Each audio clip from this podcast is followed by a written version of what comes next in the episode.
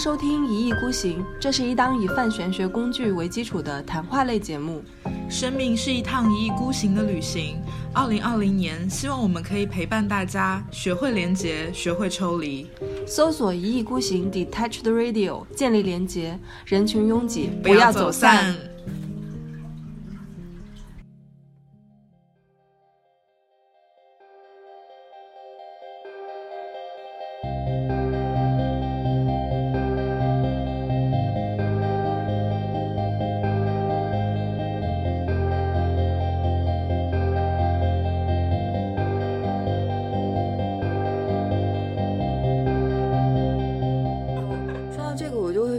就是我们在电影里面，就是它里面有一句话，就是那个说无知是最大的武器，嗯，对吧？嗯，我现在想想这句话，其实还说的真的挺好的。如果说你对未来不是抱着一种无知的态度，那么很多事情你就可能不会去做。嗯，对，有一些就是你觉得没什么把握，但你还想试一试的事情，嗯，你就不会去做了。那其实未来也就没有什么太多的意思了。嗯，对，嗯。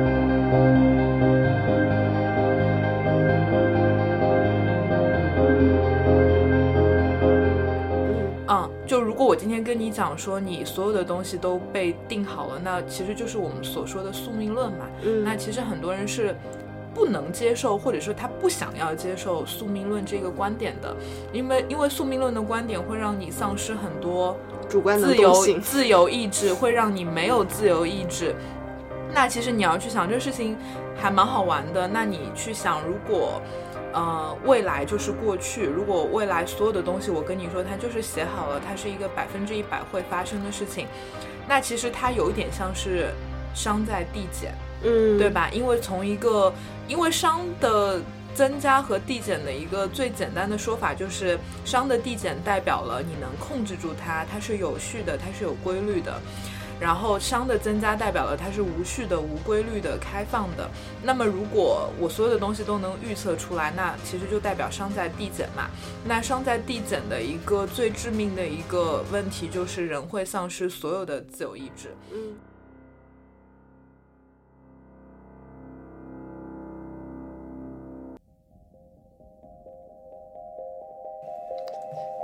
Hello，大家好，这里是一意孤行，我是小林，我是贝拉，我们两位主播上周一起去放风了，去云游了，对对，去云南玩了，去了大理还有沙溪，所以上周的节目停更了一周。对，然后我们在沙溪，呃，经历了一些特别好玩的事情。对，贝拉那个女士在作为一个玄学老师，然后她在出行之前竟然还给自己抽了塔罗牌。哦，对，就是一般出行前就是也不太会给自己抽牌嘛。然后后来就是有一天，应该是出行的前一天，我在地铁上的时候，呃，那天刚好要去见一个朋友吧，就心血来潮就想抽一下牌。然后结果就是，其实也就是用手机 app 上的那个 app 上面随便抽的，然后抽出了一些很诡异的牌。我记得天启是命运之轮。然后底下抽了三张牌，抽了三张人物牌，就什么圣杯国王、圣杯皇后、什么权杖国王，出了一堆人。然后当时不死心，就让另外一个朋友再帮我抽。然后结果他几乎跟我抽了一样的牌，就都是人物牌，然后还天启出了命运之轮。然后结果发现到沙溪以后，的确经历了一些。嗯，不能算是从客观上来讲，不能算是一些惊天动地的大事儿吧，但自己的主观感觉上面还蛮奇妙的。然后我记得我出行前那天在飞机场，我还跟 Ricky 说，我说我要给自己买一个保险，我是一个出行不买保险的人。然后那天想着我一定要给自己买一个保险，因为总觉得有什么。不安的那种感受吧，对，所以就买了一个保险。然后，当然后来就发现，其实这个不安的感受并不来源于我会遇到什么样的事情，而是整个被丢进了一个非常迷幻的一个扭曲的时空局里面去了。嗯嗯，哎，我们俩的感受还不一样，我们经历了一样的事情。对，你是什么感受？你没有这种很扭曲的感受吗？我没有啊。嗯，我就觉得那会儿在大理跟在沙溪的感觉是不太一样的。在沙溪，我就觉得自己被情绪给淹没了。是，但是呢，就是但是是一切是在可控的范围，就是我没有感受到太多别人的一些情绪，因为我们在那边见了很多朋友。是对，然后朋友们可能之间有特别多的一些情绪，但是我并没有被他们的情绪所淹没。我相反，我是还是比较从一个。旁观者的角度去看待，就是在沙溪这几天发生的一些事情。嗯，对。然后我总体而言也没有沉浸到那片情绪的大海里面，我可能站在岸边吧，我觉得，嗯嗯嗯，就可能跟你感觉还不太一样。是的，嗯，对。但是，而且就是我会觉得你抽到命运之轮这个事情也很好玩，因为，嗯，就是我们临行之前，就是我跟呃沙溪的一位朋友去说我们要来了，然后他也是一个很神的人。对，然后本来要找他录节目的，然后因为那几天玩的太开心了，就把这个事情给忘了。是，对，他在出行之前，呃，就是抽了一卦，算了一卦，要不要回来？然后那个卦象就很简单，就是去，回，哎，对对对，回来，然后他回来，回来以后就是。对，的确发生一些蛮奇妙的事情在他身上。对对对，然后如果说不回来，他会觉得是一个遗憾。嗯嗯，对我我感受到比较强烈的命运之轮的感觉，就是呃，因为沙溪其实这是我第三次去了，嗯啊，然后但是就是因为可能这次我们在沙溪有我们的朋友，然后呢，因为朋友在当地又有他的朋友，所以我们过去以后好像就。直接进入了一个非常生活式的一个场景，对我们就是也是直接住在了朋友家，我们也没有就像游客一样的，就是小白啦。对对对，我们也没有说像游客一样，我们要去找客栈，我们要做攻略，就直接就被抛入了一个小镇的生活场景里面。嗯，然后呢，我记得第一天晚上就是我们的那位朋友啊，包括这个沙溪小镇上生活着的人，然后就给我们俩讲这个小镇的故事。嗯，对，就是这个这家人和那家人中间发生了什么样的故事，然后这个故事呢，让让你觉得。有命运的牵连在里面，然后听这个故事听到了凌晨四点钟，对，然后对我可能要嗯先 back up 一下，就是沙溪的这个项目是沙溪，我们去朋友家是住在小白家里面，小白就是 SoMeet 的创始人，对，然后他呃就是在今年三月十九号的时候呃发了一篇推文说要把公司给关了，然后要去在要在沙溪安家，要在沙溪做一些项目，然后。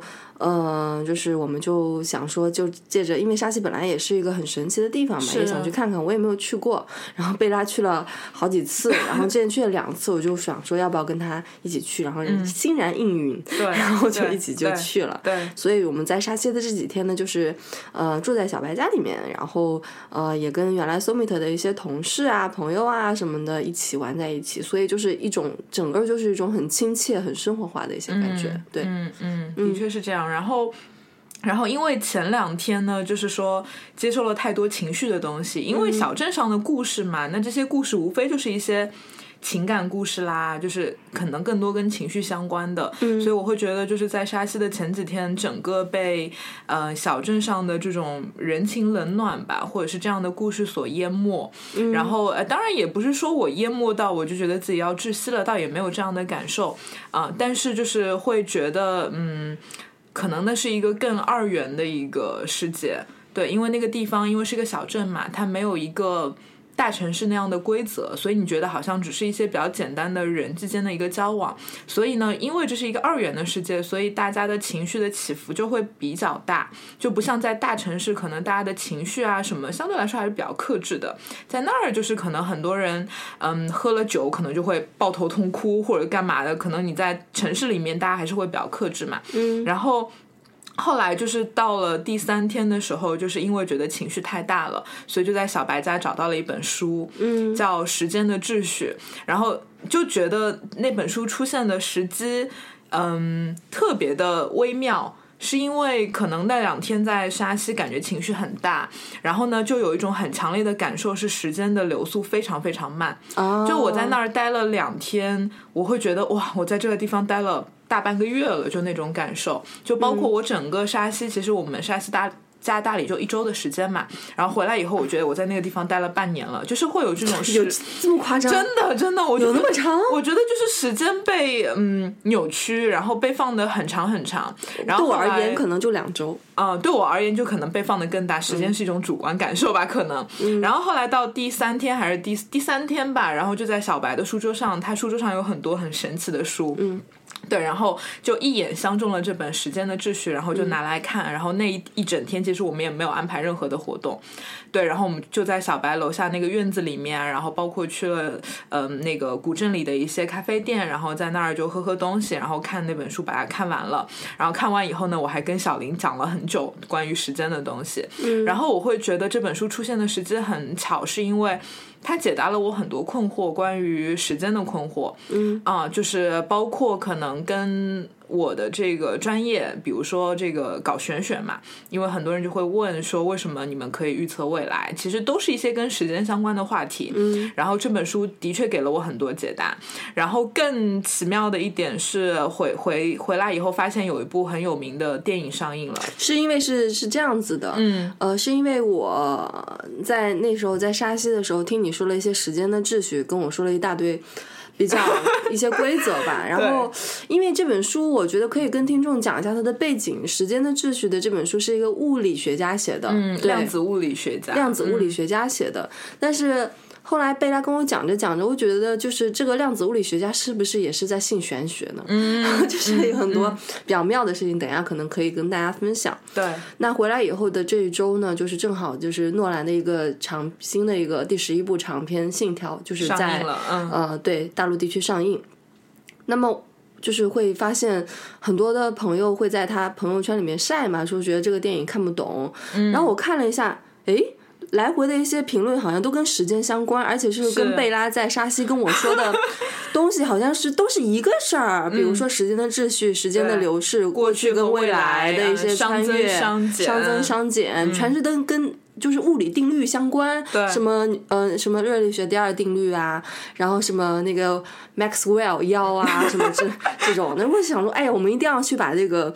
电影看完了，我们再录这期节目，所以就在刚刚今天早上，我们去看了电影，真的是周末的一大早起了个大早去看电影，但觉得很巧，因为哪怕没有这个电影上映，我们也这周这个时刻打算讲时间，那刚好有这样一部呃电影上映了，然后我觉得可能大家如果听了我们的节目，对这个感兴趣，也可以去再把这个片子去看一遍。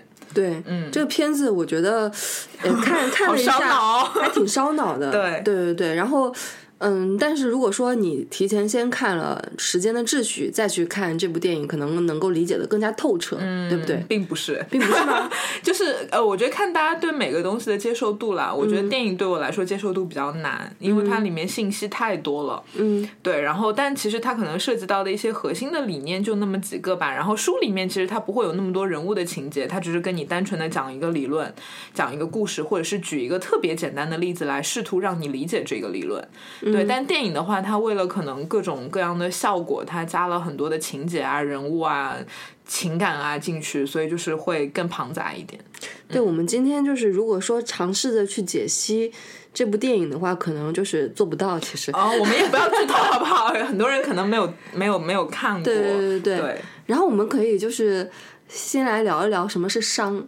哎呀，我的妈呀！你说什么是商呢？商就是火字旁再加一个商人的商，商人的商，对，商人的商。对，然后它其实就是一个从古希腊的一个词用过来的。它原来在古希腊语里的含义是转换。嗯，其实这个呃商和它代表的这个对热力学第二定律嘛，就是那个 delta S 大于等于零。为什么就是这个定律被大家这么的推崇呢？是因为它是世界上，哎，也不能说世界上吧，就到目前为止唯一一个能够把过去和未来区分开来的一个定律。就你其他的那些什么万有引力定律啊、什么相对论啊，各种各样的都没有办法解释过去和未来到底有什么样的差别。嗯，小林女士看了我一眼，你觉得过去跟未来？呃，你那会儿在咖啡厅跟我说的那个定律，我觉得还蛮妙的。嗯，其实可以举一些比较简单的例子啊，就比如说你现在，嗯，家里大家家里可能原来老家那种有那种就是有钟摆的那种钟，就那个摆它会左右摆左右摆嘛。嗯。那你去想象现在就是说有一个摄像机把它这个摆动的过程拍下来。嗯。那其实无论你这个。片子你正着看还是你把它倒放，其实对你来说是一样的，它就是左右摇摆嘛。是，你是无法区分它到底是。在正向的放还是在逆向着放，或者是你桌上有一个球，它在左右的滚动，你这个片子正着放、逆着放，你都搞不清楚它是正向还是逆向的，那这不就是像是过去和未来吗？你很难区分。但是只有当熵出现的时候，或者说当熵增、熵减有这个差别的时候，嗯，过去和未来才会嗯有差别。对，那为什么是说这个东西有熵增、熵减呢？是因为熵是一种热量嘛，变量是一种变量嘛。嘛。对，就比如说桌上有一个嗯有一个球在滚动，然后因为有摩擦，所以这个球滚着滚着它会停，所以你会知道哦，这是从嗯过去流向了将来。对，因为有这个摩擦，摩擦产生了热量，热量就是让这个熵增加了，所以时间从过去流向了将来。嗯，对，因为如果你这个片子倒着放，一个球原来是不动的，它突然滚起来，你就会知道哦，这个片子是倒着放，这是根据我们的常识来的。所以，呃，这个热力学第二定律的出现，其实就是把过去和未来给区分开来了。嗯嗯，你觉得怎么样去区分？如果说我们用最浅显的易懂的一些语言去描述过去跟未来的话，从你的角度，你会怎么样去描述？怎么样去做一个区分？我觉得其实可能要从不同的维度去切入。嗯嗯，就是可能我们最呃常用的一种思维模式，我们可能觉得过去是有序的。对，因为过去会留下痕迹，会留下记忆，然后它是一个相对有序的状态，因为它不可被改变。嗯但是未来可能是更无序的、更未知的、更混乱的，这可能是常识里面我们对过去和未来的一个认知吧。嗯，嗯我说到这边，我就想到我们讲到哪儿说到哪儿，然后说到这个，我就会觉得，就是我们在电影里面，就是它里面有一句话，就是那个说无知是最大的武器，嗯，对吧？嗯，我现在想想，这句话其实还说的真的挺好的。如果说你对未来不是抱这种无知的态度，那么很多事情你就可能不会去做。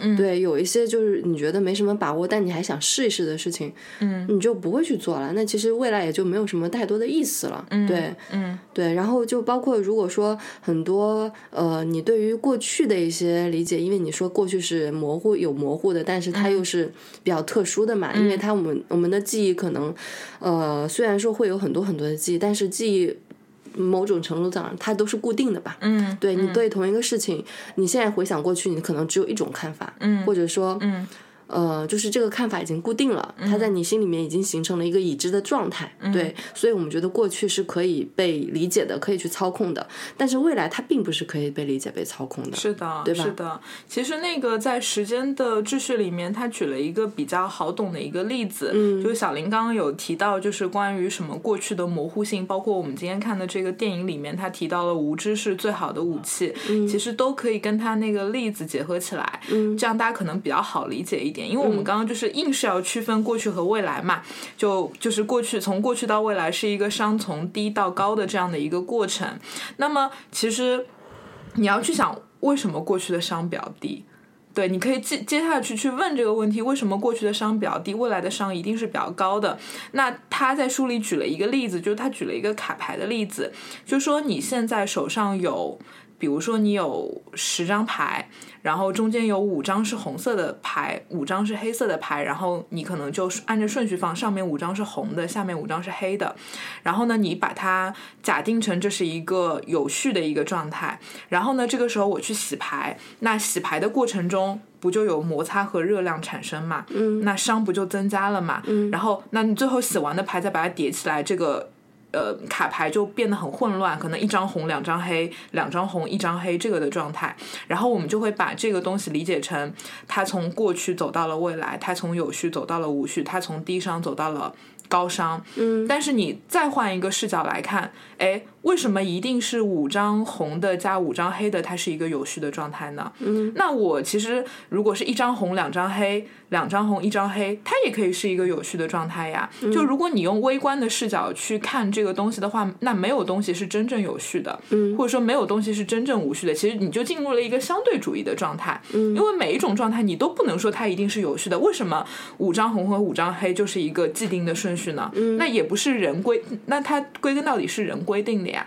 所以他就在书中提出了一个理论叫。因为呃，人的这个人跟这个世界打交道的时候，你只能看到很小的一个部分，嗯所以嗯。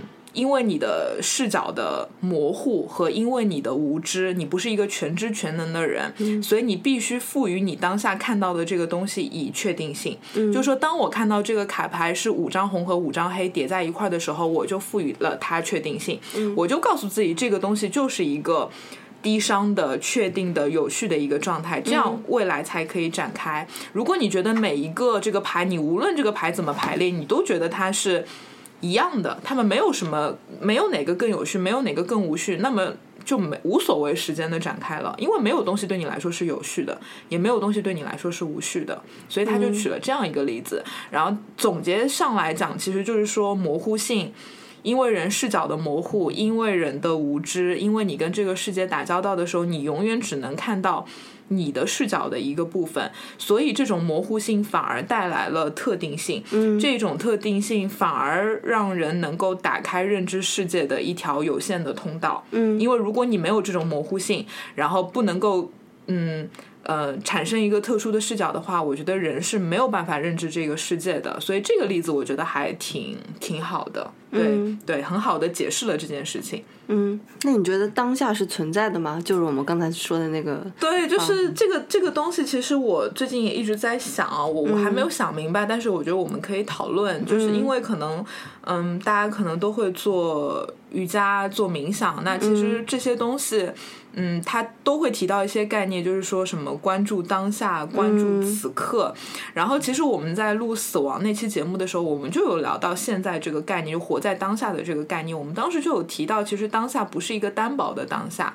它一定是一个过去、未来、现在，呃，集合的一个体系吧。当时是有这样的一个观念，但是看了《时间的秩序》这本书以后，这个观念就更确认了。在我这儿，就是其实这本书里也在讲，其实是没有一个真正的当下的。他这边也举了一个很好理解的一个例子，就是说。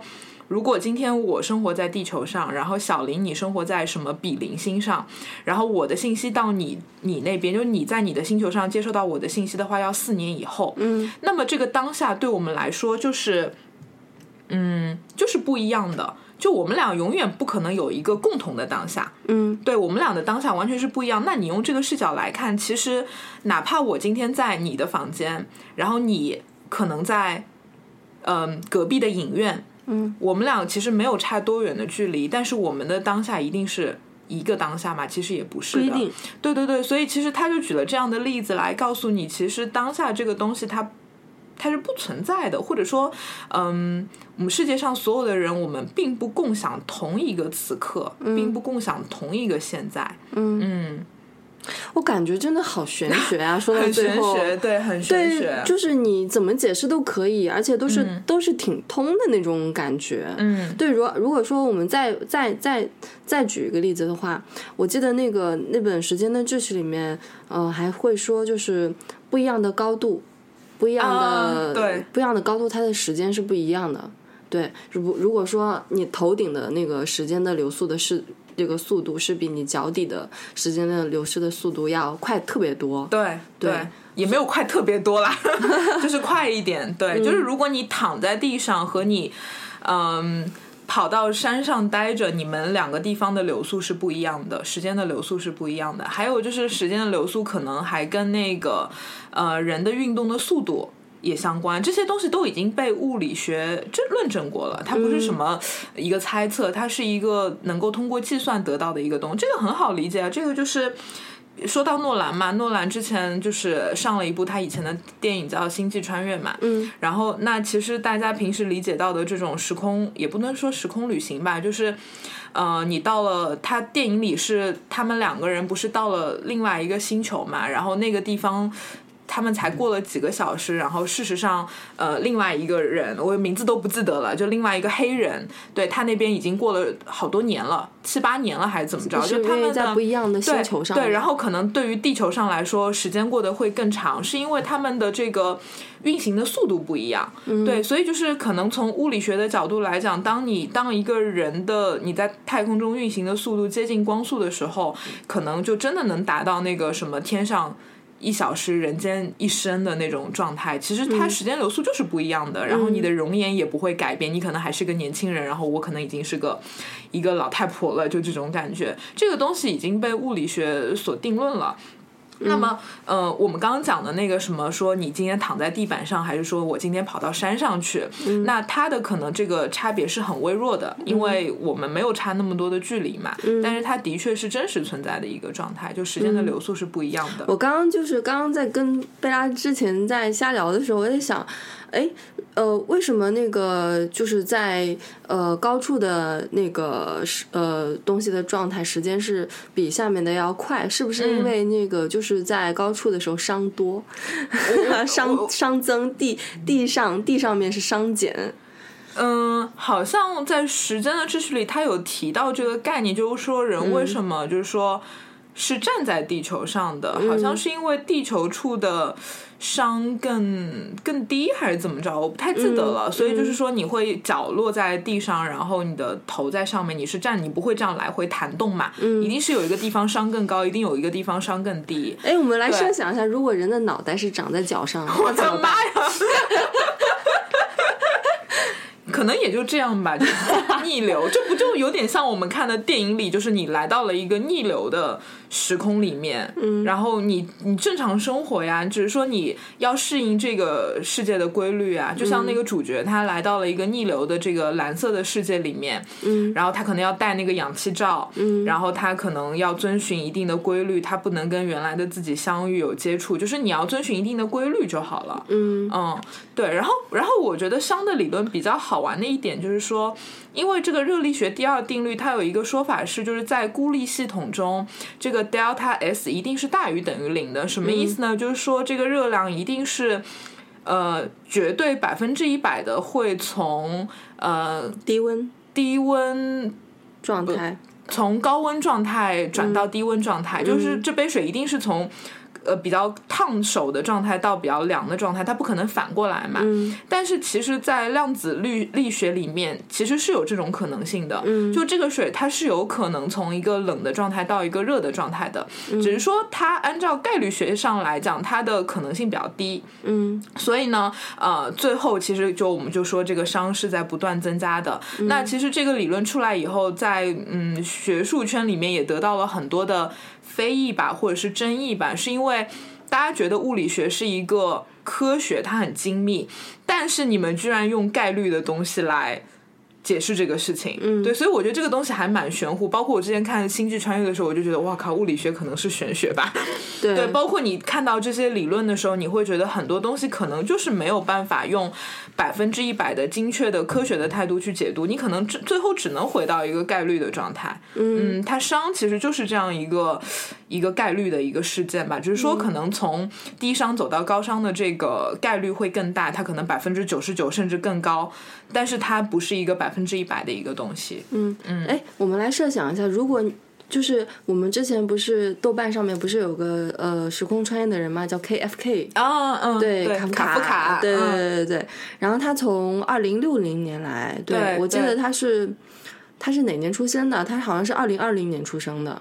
然后他一九还是二零年，好像对，差不多吧。然后他又回来，就是给现在二零二零年的人一些启示。是，然后大家可能都觉得他是。骗子都是他说他是一个呃科幻作家吧，就是想做一一一个试验什么之类的。但我觉得其实呃你无论不要去考考虑或者是考验这个事情的真或假，但是其实还是蛮有意思的，挺有趣的。嗯，它里面有讲到一些点还蛮好玩的，就是什么人最后就是为了要跟什么宇宙合一啊什么的，讲了一些比较玄乎的一些东西。对，然后他这个其实是。又玄学又物理，嗯嗯，最后发现到最后全都要用玄学来解释。但是不是很多网友都说什么是假的呀什么的？对，是，但是就是不要去先不要去考虑它的真或者是假，因为 没有真假，没有真假之分，你感觉到什么就是什么，感受到什么就是什么，嗯。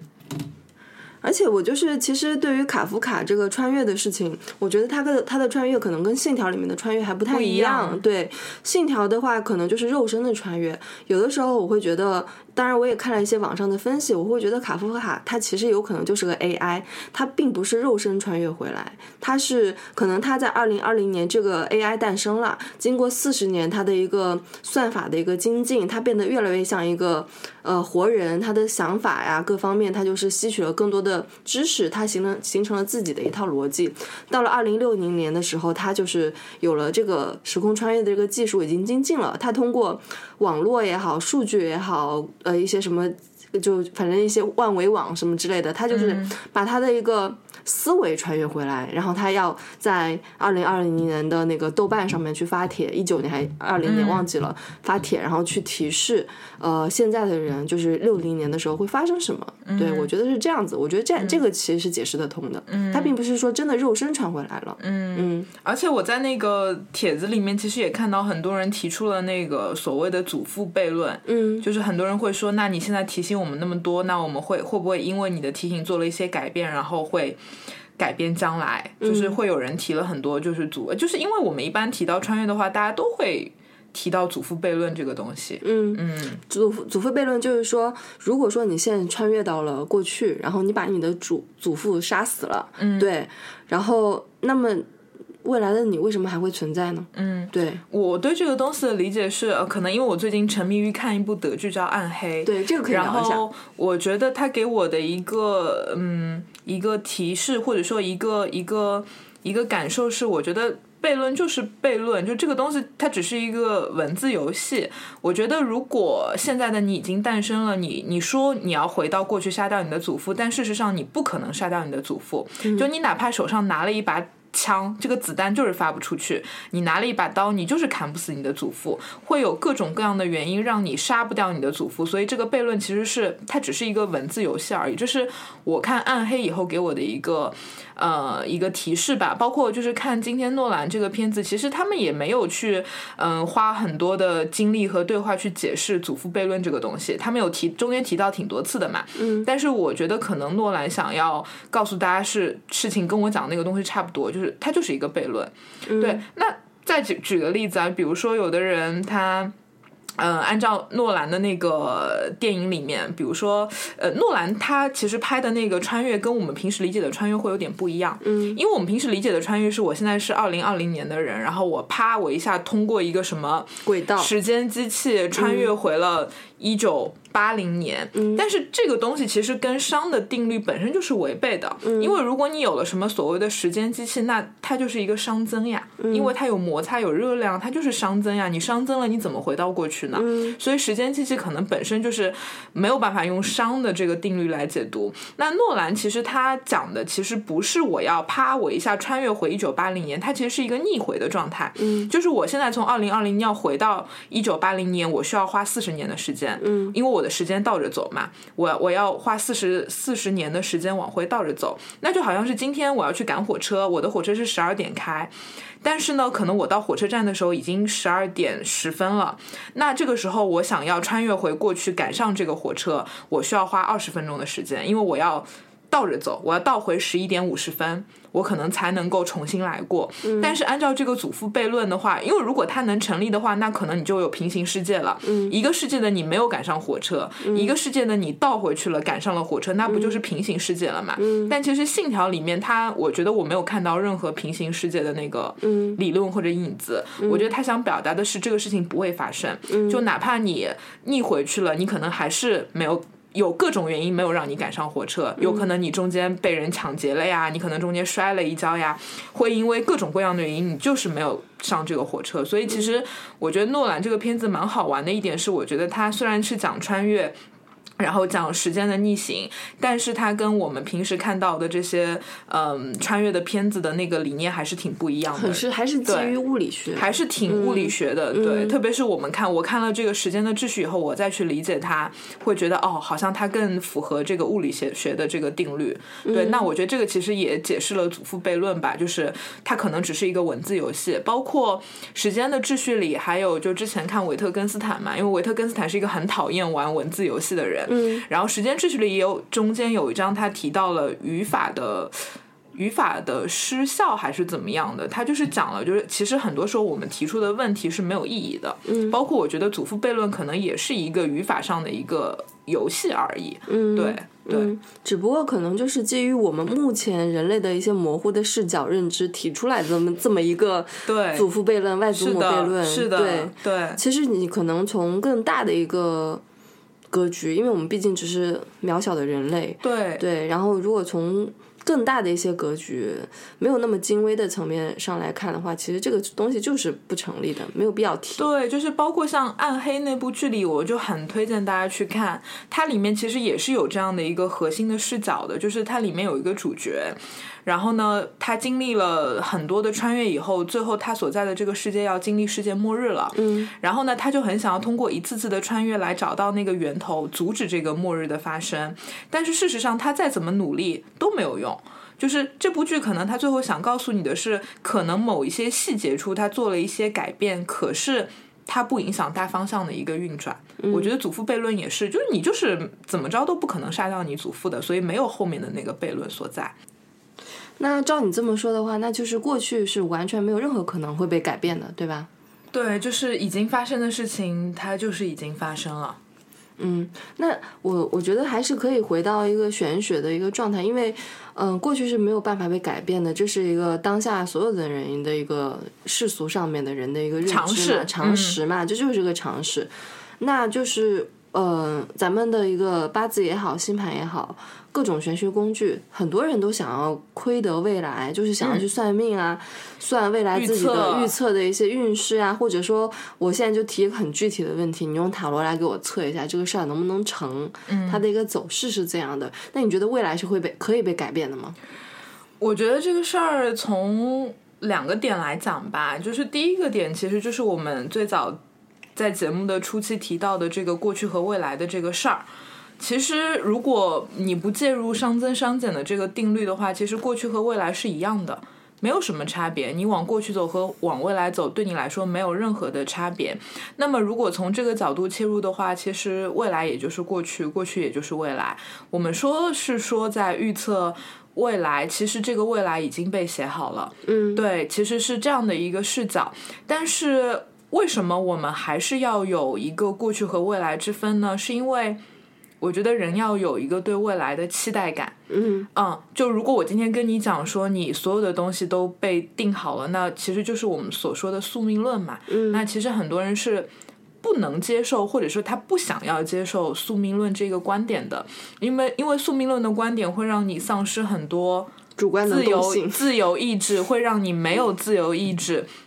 那其实你要去想这个事情还蛮好玩的。那你去想，如果呃未来就是过去，如果未来所有的东西我跟你说它就是写好了，它是一个百分之一百会发生的事情，那其实它有一点像是商在递减。嗯，对吧？因为从一个因为商的增加和递减的一个最简单的说法，就是熵的递减代表了你能控制住它，它是有序的，它是有规律的。然后熵的增加代表了它是无序的、无规律的、开放的。那么如果我所有的东西都能预测出来，那其实就代表熵在递减嘛。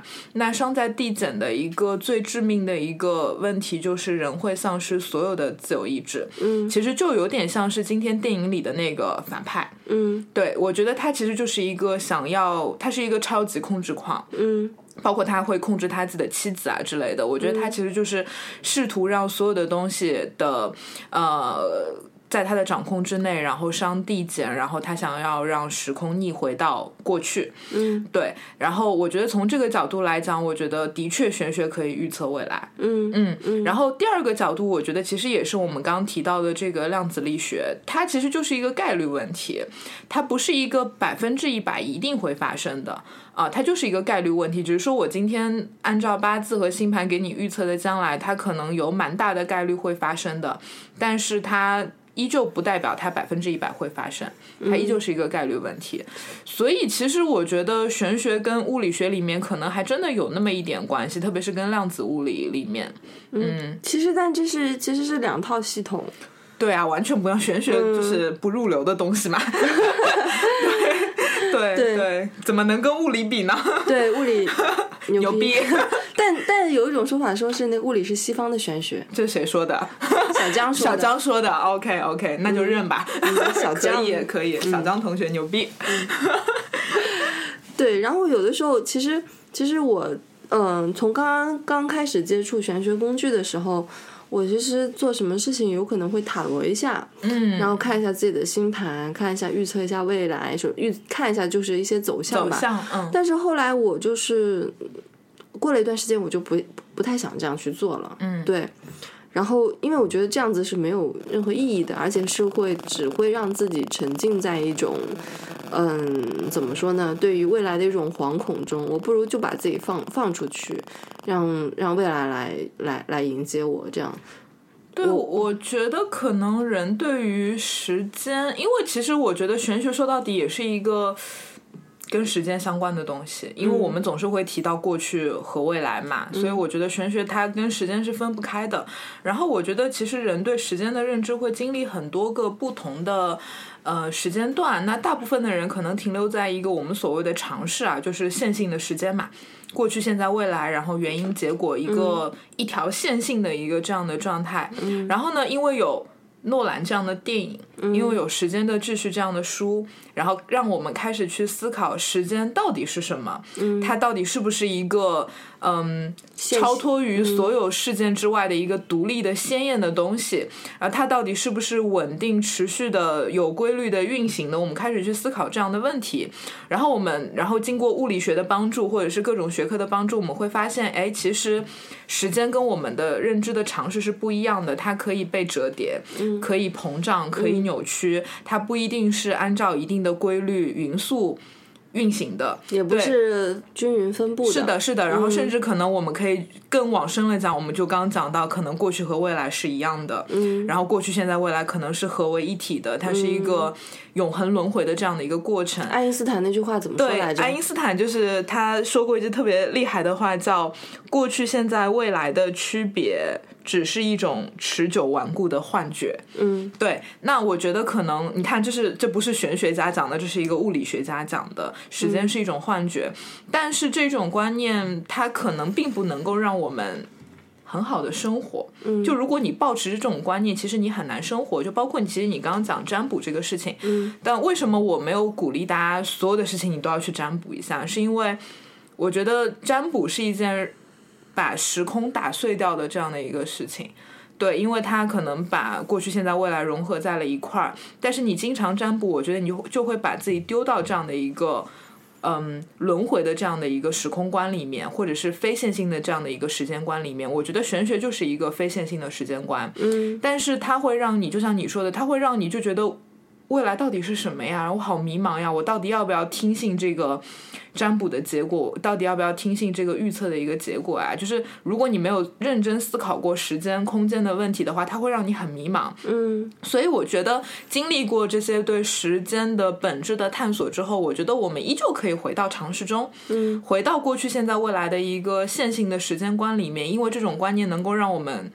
更好的生活下去。那么，在这种观念里面，其实我们不会鼓励大家你所有的事情都要占卜。嗯，对，因为我觉得放掉占卜这件事情，可以让你对未来保持有很多的期待感，会让你觉得，呃，我的人生不是一场宿命。嗯，然后我命由我不由天。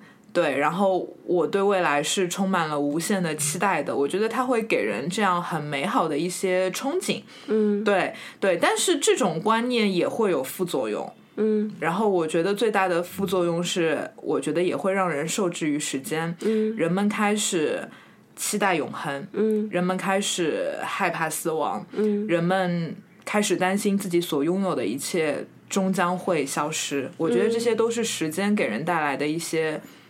限制吧，或者是副作用吧，嗯，对。但是这种观念你怎么讲呢？你真的扔掉它，可能你也很难很好的生活。嗯，但是你保持着这种线性的时间观，嗯，也会带来很多的副作用。如果是你呢，你会怎么选呢？嗯，我觉得我还是会选择线性的时间观，因为比如说过去、现在什么都混杂在一起，比如说像时差，就是把过去的时间融入将来嘛，嗯，这种感觉会让人觉得很。好像踩在云朵上一样，很飘，对，很不接地气，嗯，很不踏实，很不务实。那么就是我们呃人类可能还是追求一些比较。独特的一些事情吧，确定的一些事情，对我们来说可能会给我们更多的一些力量。嗯，对，如果说就是踩在云端，那就是走路都轻飘飘的，那感觉好像就一直处于一种喝醉的状态。对，就就是会，我觉得会特别的消融自我吧。对我们，我们可以从一些比较好，我们可以去试尝试去理解一些这样的一些呃科学理论、物理理论，一些关于时间的一些概念啊、秩序什么的，但是你不能。Always 永久的在沉溺到里面，虽然它很玄乎，虽然它很有道理，但是你如果呃要在现实生活中去生存的话，这个其实还是要就是呃比较怎么说呢？比较有度的去运用它。对对，然后包括就是因为最近可能这部片子上了嘛，我看到有很多人朋友圈会转一些知乎的文章，然后里面有一篇，嗯，他就他提到就是说人可能。最终的目的是要去克服伤的增加，嗯，就是要让伤递减。然后呢，这可能就是我们平时讲的那个所谓的自律的这个概念，嗯，因为自律才能让很多东西变得有秩序嘛。所以他就说，可能从某些角度来讲，人类的。活着的最大的目标和意义，就是为了让这个伤递减啊。对，然后，但是我觉得这个理论、这个观念，我不能说它不对，但是我觉得这种观念的确会让人丧失掉对未来的期待感，而且我觉得会让人丢掉很多的自由意志。但是你不觉得自己变得自律的话，可以会让未来可能有更多的可能性吗？嗯，看从什么角度切入吧。但是我觉得从很从一个大的宏观的立场来讲，比如说我们在大城市生活，我觉得这是一个它有很多的规则，有很多的规矩，然后这个城市恨不得把每个人变成一个高效的机器人，然后我们工具人对工具人，我们创造了很多的科技，然后让很多东西变得非常的有效率。那我觉得它可能在某些程度上，它是一个想要克服商的增加，不想让它变得更无序。但是我觉得，呃，伤的递减它也会带来很多的副作用。我觉得到最后，可能大家就慢慢的，我们就真的是工具人，我们不，我们没有自由意志了。我们会觉得我们就是被这个社会的规则和秩序牵着鼻子跑。那这个将来一定好吗？但反过来说，如果你没有那么多的规矩，就像。回到我们一开始说的那个沙溪，就是因为回来以后，我思考了很多，这个小镇和城市到底有什么样的差别？我觉得它无非是一个二元和三元的一个差别。我觉得小镇是一个二元的世界，它里面没有那么多的规则，它里面没有公司，然后也不讲究效率，那无非就是二元的我跟你的这样的一个关系。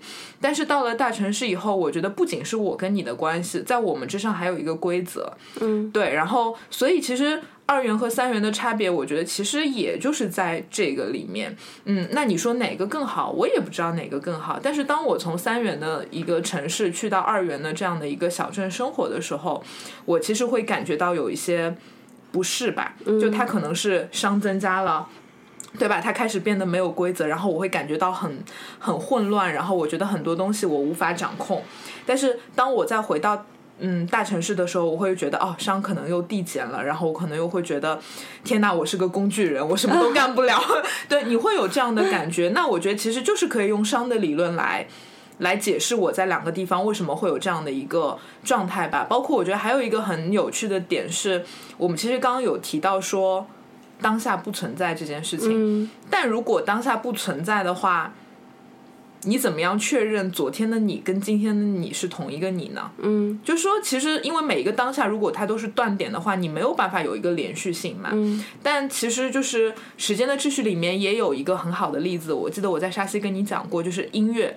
对，没有错。对对对，来讲一讲。其实就是如果你把音乐无限切分的话，它无非就是一个一个的音符嘛。是。但是如果你记得的只是一个一个音符的话，就是说这个东西没有办法变成一个完整的音乐。那无非是上一个音符它可能有一个嗯有一个延缓，有一个记忆，然后到了当下，然后当下的这个音符它会有一个呃流流长流滞的一个状态到到未来。所以其实我们所谓的当下是什么呢？当下无非是由记忆和。期待所组合而成的。我们之所以会觉得这个音乐好听，是因为我们对它有期待，对，同时也形成了对它之前的一些音符的记忆，对，所以它在我们心中其实是一个类似于时间的美好的流淌。是，所以我们可能说的那个所谓的活在当下，其实还是你活在了你的记忆里和活在了你的期待里面。嗯，对，所以从这个角度来讲，我觉得确实熵增和熵减有它的意义所在。如果这些东西都一样的话，那你就没有记忆，没有期待，也许就没有现在了，什么都没有了。嗯，对，就就停留在一个无的一个状态了。对，嗯。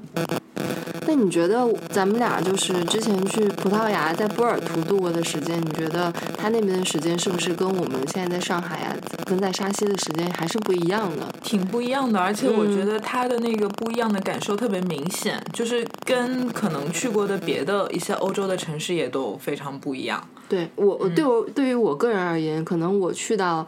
呃，波尔图就是以波尔图这个城市作为一个呃代表吧，我会觉得，因为我们俩刚刚去嘛，所以它的那个城市的规则我们是感受不到的。对我们是一个呃异乡人，然后来到这个城市，所以我会觉得它有很多的东西值得去挖掘。那么每一天可能都是一个。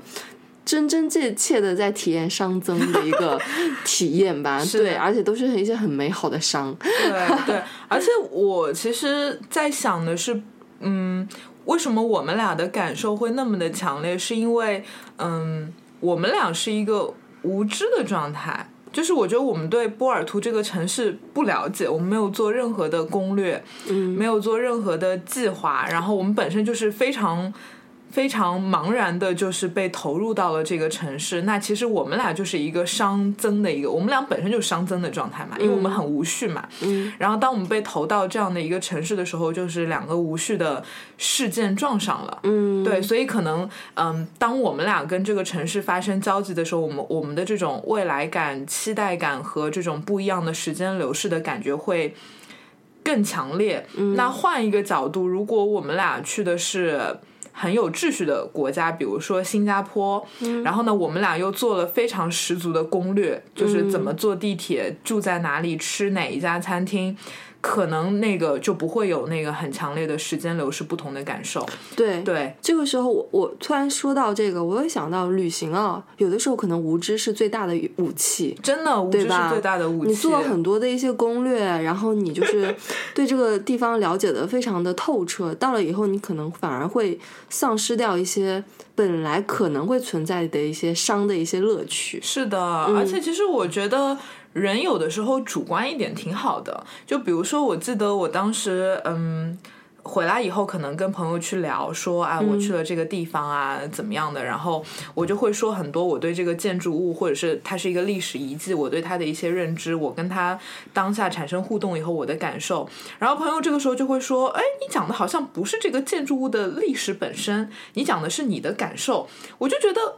So what？它又怎么样呢？我为什么一定要讲这个建筑物本身的历史呢？我跟它产生了交集，那就是我跟它真实的产生了一个交集。我我有的时候甚至在想，就是我们打开这个世界的方式，可能就是我的这种主观性。嗯，我就是从我特殊的无知的视角出发去看待这个世界。我觉得它给我带来了很多的乐趣，这种熵增的。愉悦感和一种期待感，对，有的时候要把那个逻辑怪，然后或者是一些唯知识论，对所谓的客观的知识给暂时的抛抛弃，抛弃，然后就可以更好的去投入到对，呃，这个未知的一个世界里因为那些都是低商的东西。我我我觉得我们在录完这个节目很长的一段时间里，都会用增商和低商来 来解释身边的很多事情。对啊，就是就是就是怎么说呢？就是。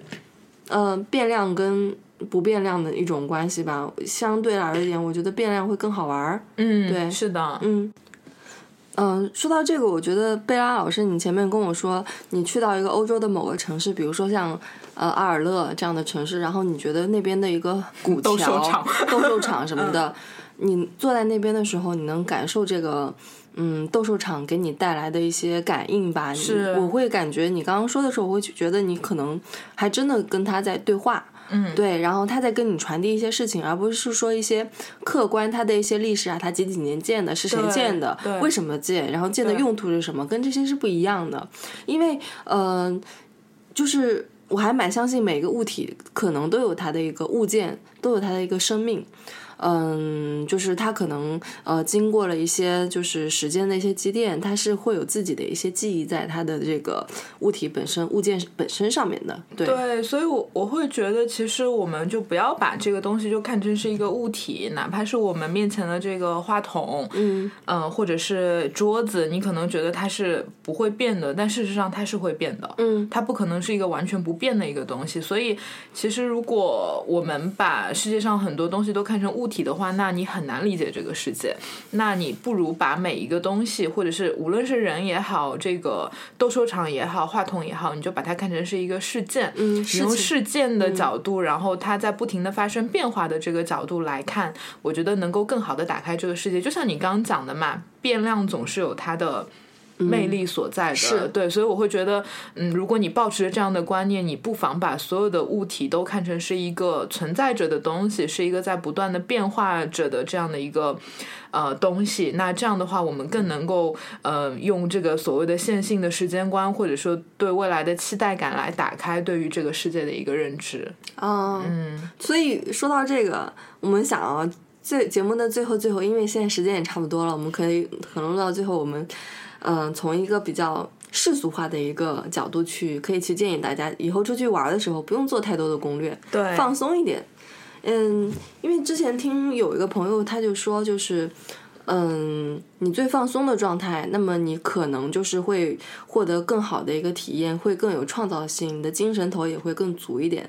相反而言，你如果是一个很紧张的状态，你每天都在想，哎呀，我这个车到那边呃要怎么坐，然后要几十分钟到，然后每个时间点卡的都特别准，然后每一个都是安排的一个餐厅都是要最好的，对，都是要就是榜单上面的第一、第二名，就这种的话，那就是其实。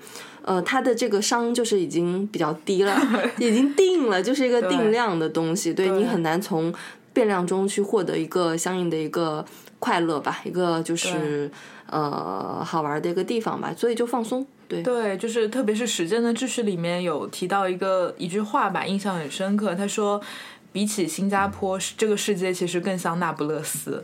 啊对，就是其实世界本身就是由那么多无序的事件所组成的，然后他们之间会发生各种各样的反应，所以就不要把那么多东西都条条框框吧，然后带着更多的期待去打开。嗯，打开自己的人生和打开对于这个世界的一个认知。嗯，好，所以就是，其实我们两个真的文科生在这儿班弄班门弄斧的讲物理学的东西，就真的很很很很费劲。对，然后如果我们有什么地方讲的没有讲那么对，大家不要喷我们，我们毕竟是文科生。对对对对对，然后那个最后还是说那还是要给自己打一下 call，对。喜欢我们的节目，请上苹果 Podcast 给我们打五星好评，对。你一票我一票，一意孤行，早出道。好，那今天就先这样，大家再见，拜拜，拜拜。